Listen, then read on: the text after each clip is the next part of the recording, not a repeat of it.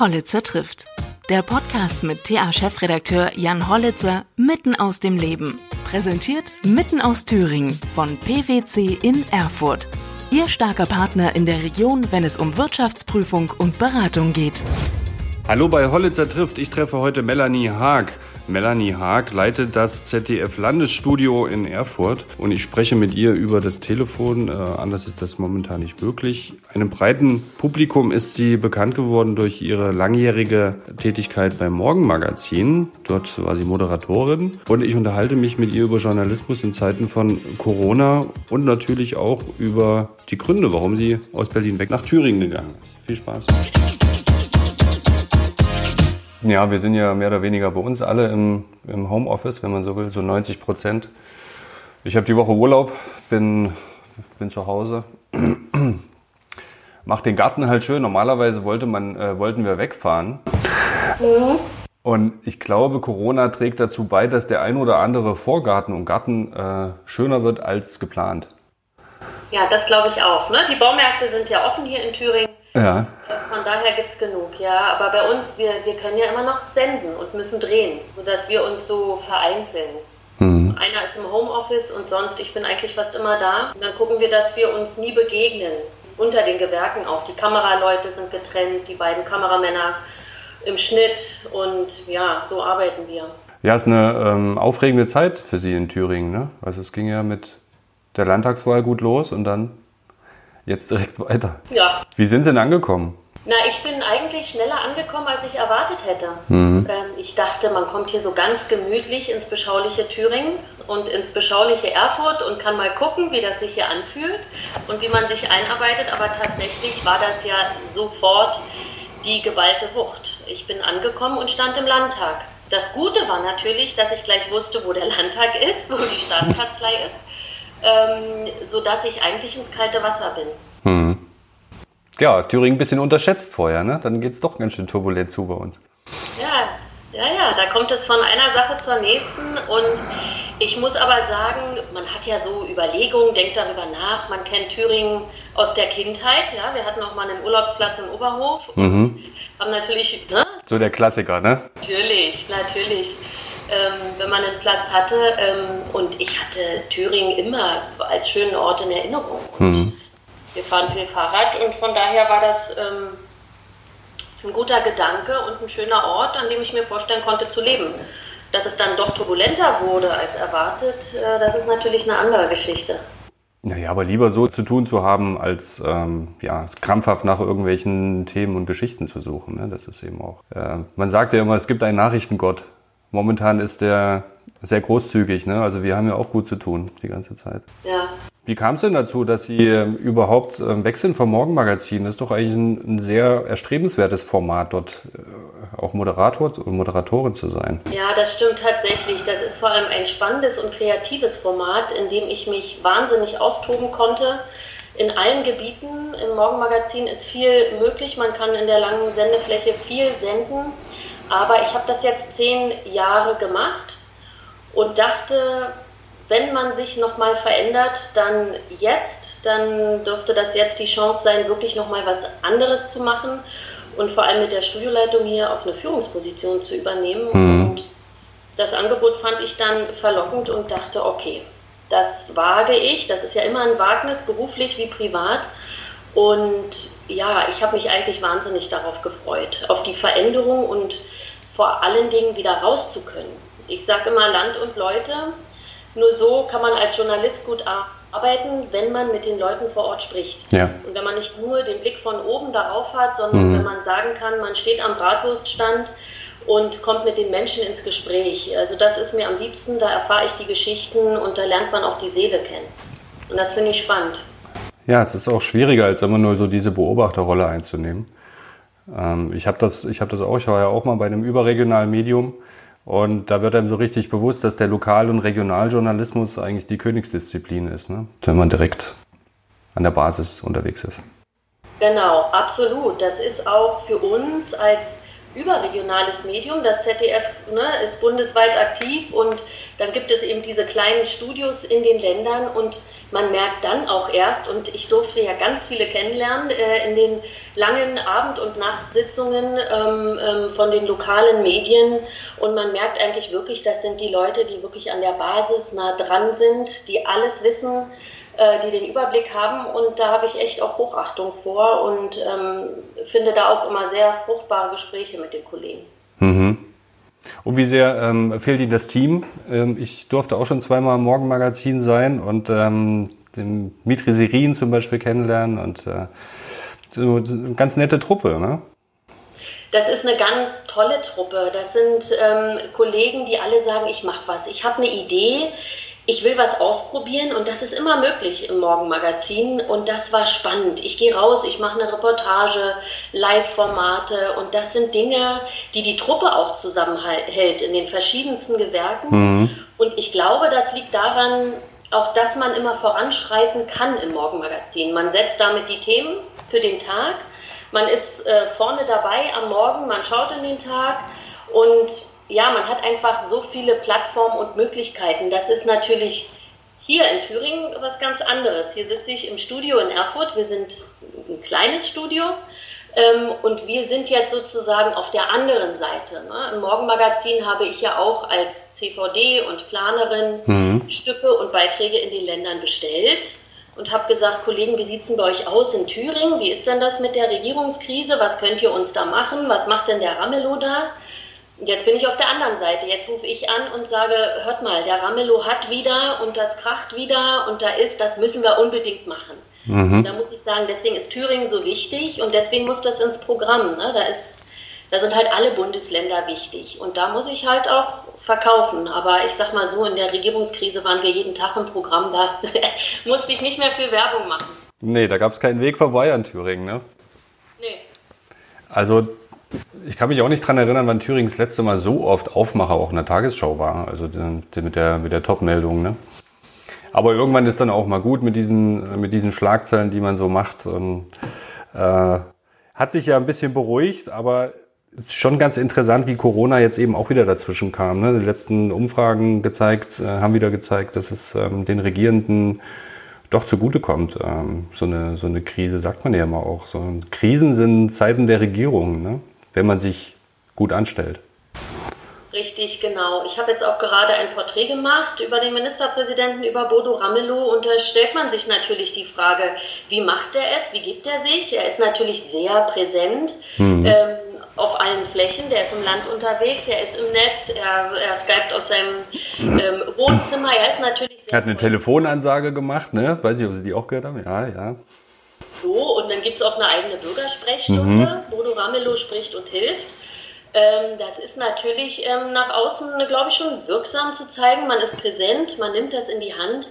Am Ende glaube ich aber, dass er sich daran messen lassen muss, wie Thüringen ähm, diese Krise übersteht. Und ich glaube, das ist natürlich im Vergleich zu Bayern, zu anderen Bundesländern, die natürlich auch mehr Geld zur Verfügung haben, ähm, eine ganz andere Infrastruktur, nochmal was anderes als für ein kleines ostdeutsches, vor allen Dingen ostdeutsches Bundesland wie Thüringen. Das ist so meine Erfahrung auch in den ersten Wochen. Hier herrscht der Mittelstand, hier sind kleine Betriebe, die sich hochgekämpft haben.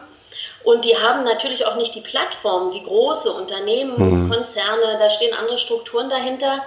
Und ich glaube, das sind Themen, die sind wichtig. Menschen, die eben nicht so oft gehört werden, die im Kleinen was tun, was leisten. Und ich glaube, daran wird er sich auch messen lassen müssen, wie er Thüringen aus dieser Krise führt. Und naja, wir wissen ja, im nächsten Jahr haben wir wieder Neuwahlen. Im Zweifel kommt so eine Krise ja dem Ministerpräsidenten, kann sie ihm ähm, zugutekommen, aber wir wissen natürlich alle nicht, wie das ausgeht und vor allen Dingen, was das auch für Thüringen bedeutet. Ne? Mhm.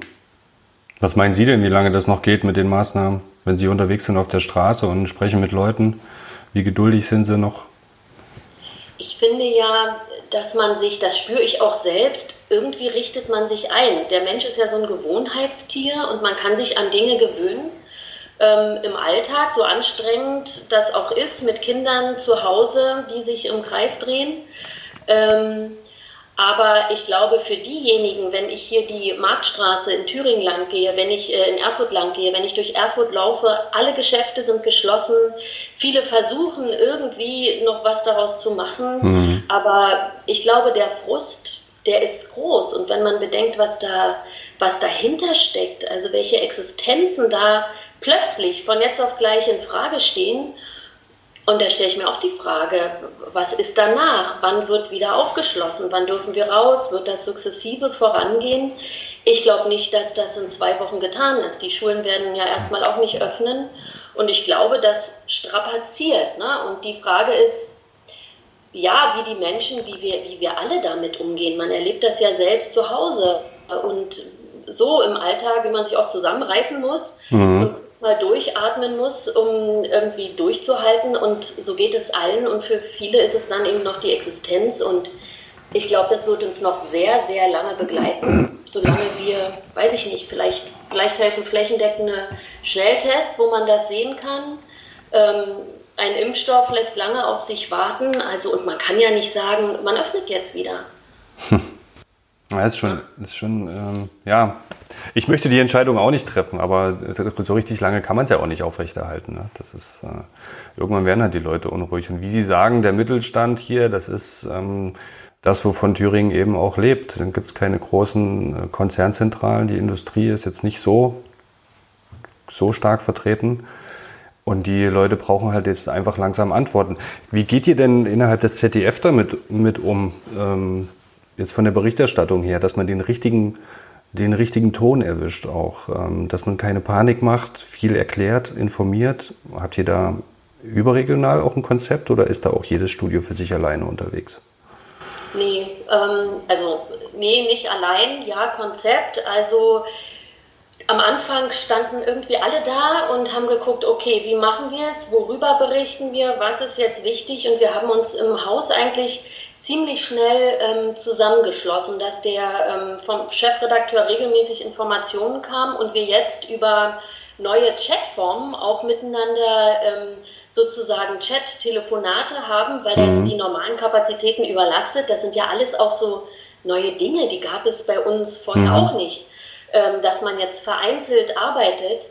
Und ich glaube, solange das jetzt von oben solange jemand einen Fahrplan hat und natürlich ruckelt das an allen Enden und die Landesstudios sitzen alle irgendwo, ähm, klar, das ist total schwierig, aber es gibt einen Fahrplan und wir sitzen bzw. telefonieren jeden Tag miteinander und gucken, wo ruckelt es? Wo müssen wir die Distanz wahren? Wie sehr können wir ähm, die Kanzlerin festnageln? Das bedeutet ja auch gleich, dass man vielleicht Druck aufbaut. Ne? Das ist immer so die Gratwanderung zum einen informieren, darstellen und zum anderen auch ähm, auf die Finger schauen. Das ist ja auch total wichtig zu mhm. hinterfragen, warum fehlt Schutzausrüstung, warum fehlen überall Masken. Das war ja jahrelang auch schon ähm, bekannt. Und ja. das sind Fragen, die man stellen muss. Mhm. Und ähm, in den Ländern passiert wahnsinnig viel. Wir machen sehr viel.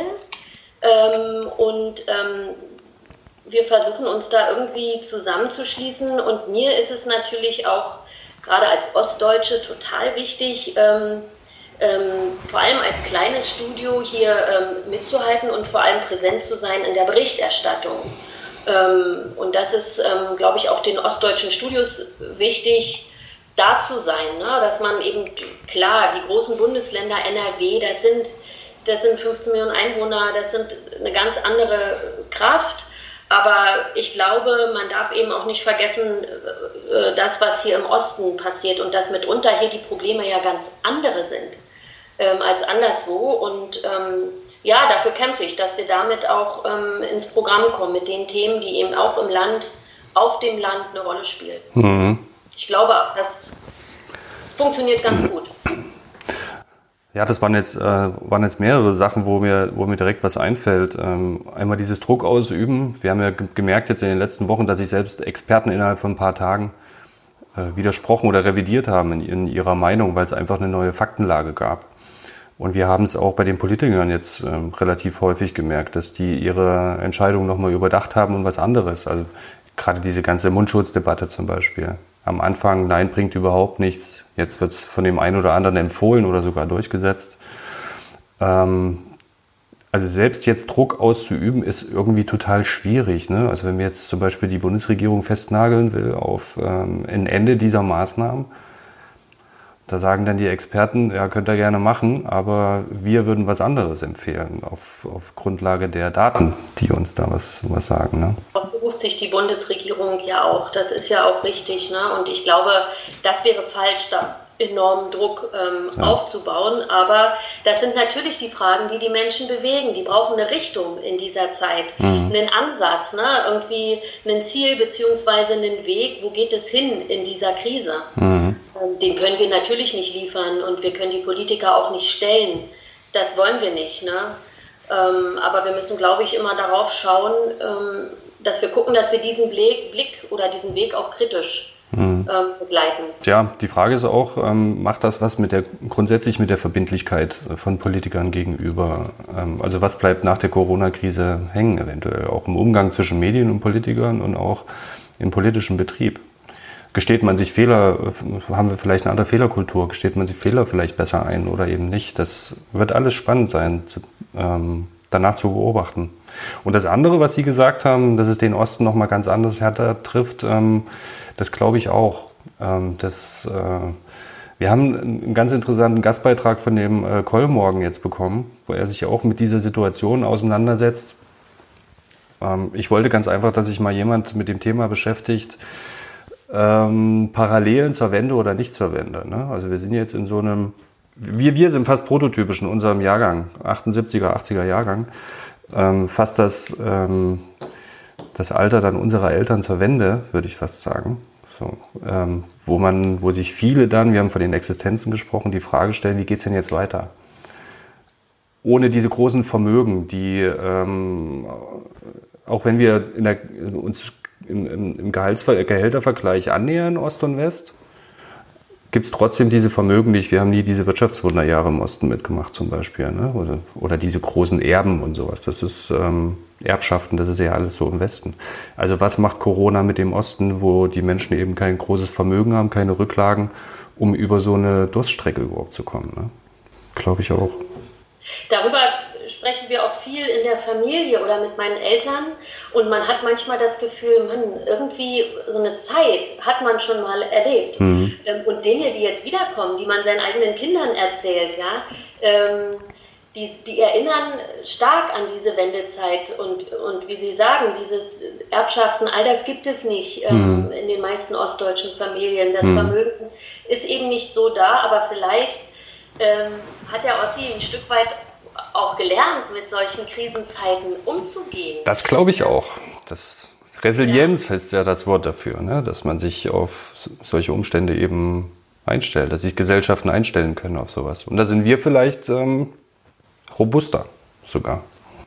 Ja, das, das äh, glaube ich auch ein Stück weit, weil man erinnert sich dann immer an Dinge, mein Sohn ist so alt, wie ich zur Wende war. Und äh, wenn ich so den Vergleich ziehe und ihm das erzähle, das ist für, für die Kinder ja so abstrakt, wie mhm. das in der DDR gewesen ist. Und ich erinnere mich, da gab es einen Anorak im Kaufhaus und meine Mutter sagt, es gibt Anoraks. Wir hingestürmt, Anorak gekauft und am nächsten Tag in der Schule, ja, jedes Kind hatte einen grauen Anorak mit ja. Streifen an. Ja? Mhm.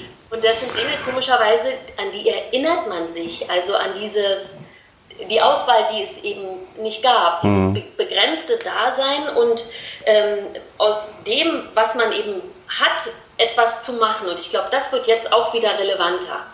Dass man aus dem weniger, was man jetzt zur Verfügung hat, äh, weil man eben auch nicht mehr selbstverständlich jeden Tag einkauft, sondern genau überlegt, wann gehe ich, was besorge ich, ähm, die Geschäfte haben zu und das, das erinnert an, an diese Zeit. Und ich finde, das ist halt auch nochmal so ein neues, sich darauf zu besinnen, wie es auch sein kann und wie man in, in einer Zeit, Entbehrung ist jetzt auch so ein schwieriges Wort, aber wie man in so einer Zeit trotzdem durchkommt ne? und aus der Zeit ähm, auch versuchen kann, im Alltag was zu machen.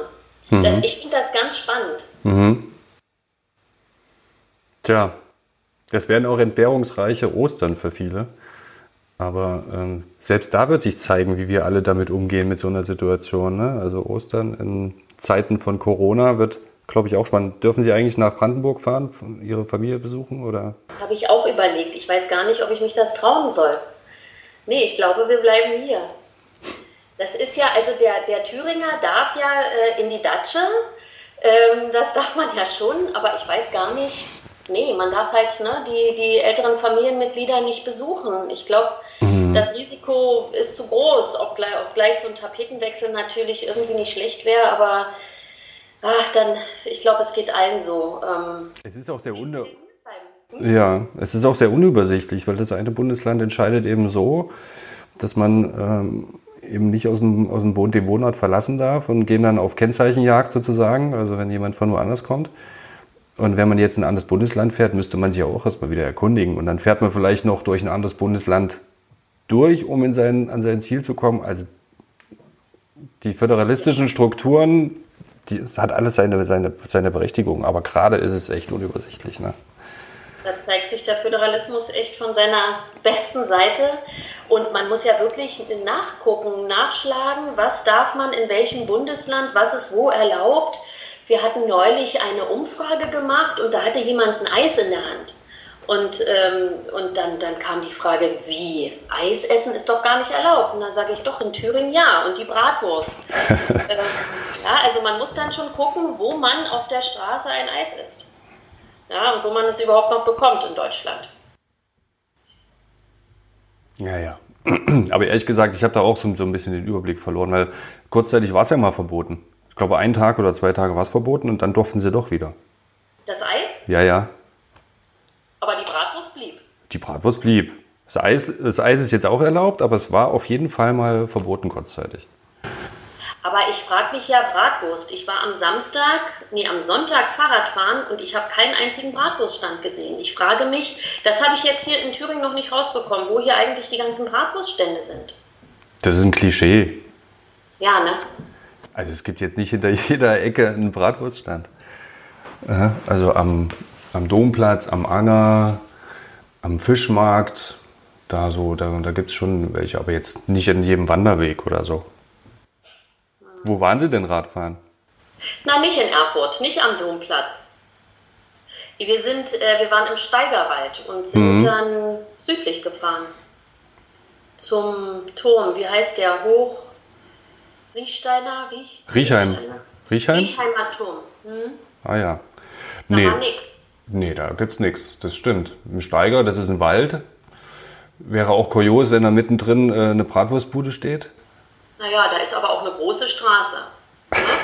Da sind ja auch ähm, ähm, Restaurants eigentlich, klar, die sind geschlossen, aber ich dachte, vielleicht steht da vorher doch noch irgendwie einer mit einer Bratwurst. Tja. Aber da muss ich dann noch flexibler werden, glaube ich. Dann doch durch Erfurt radeln.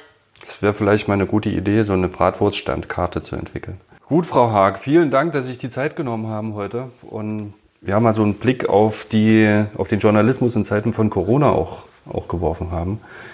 Und vielleicht machen wir das dann einfach, wenn die Krise mal vorbei ist und resümieren mal so ein bisschen, wie wir, wie wir durchgekommen sind. Und vielleicht ist ja, sind eine, einige Sachen, die wir jetzt besprochen haben, ja auch hängen geblieben und äh, ergeben sich tatsächlich so. Genau, das ist ja doch gut. Vielen Dank.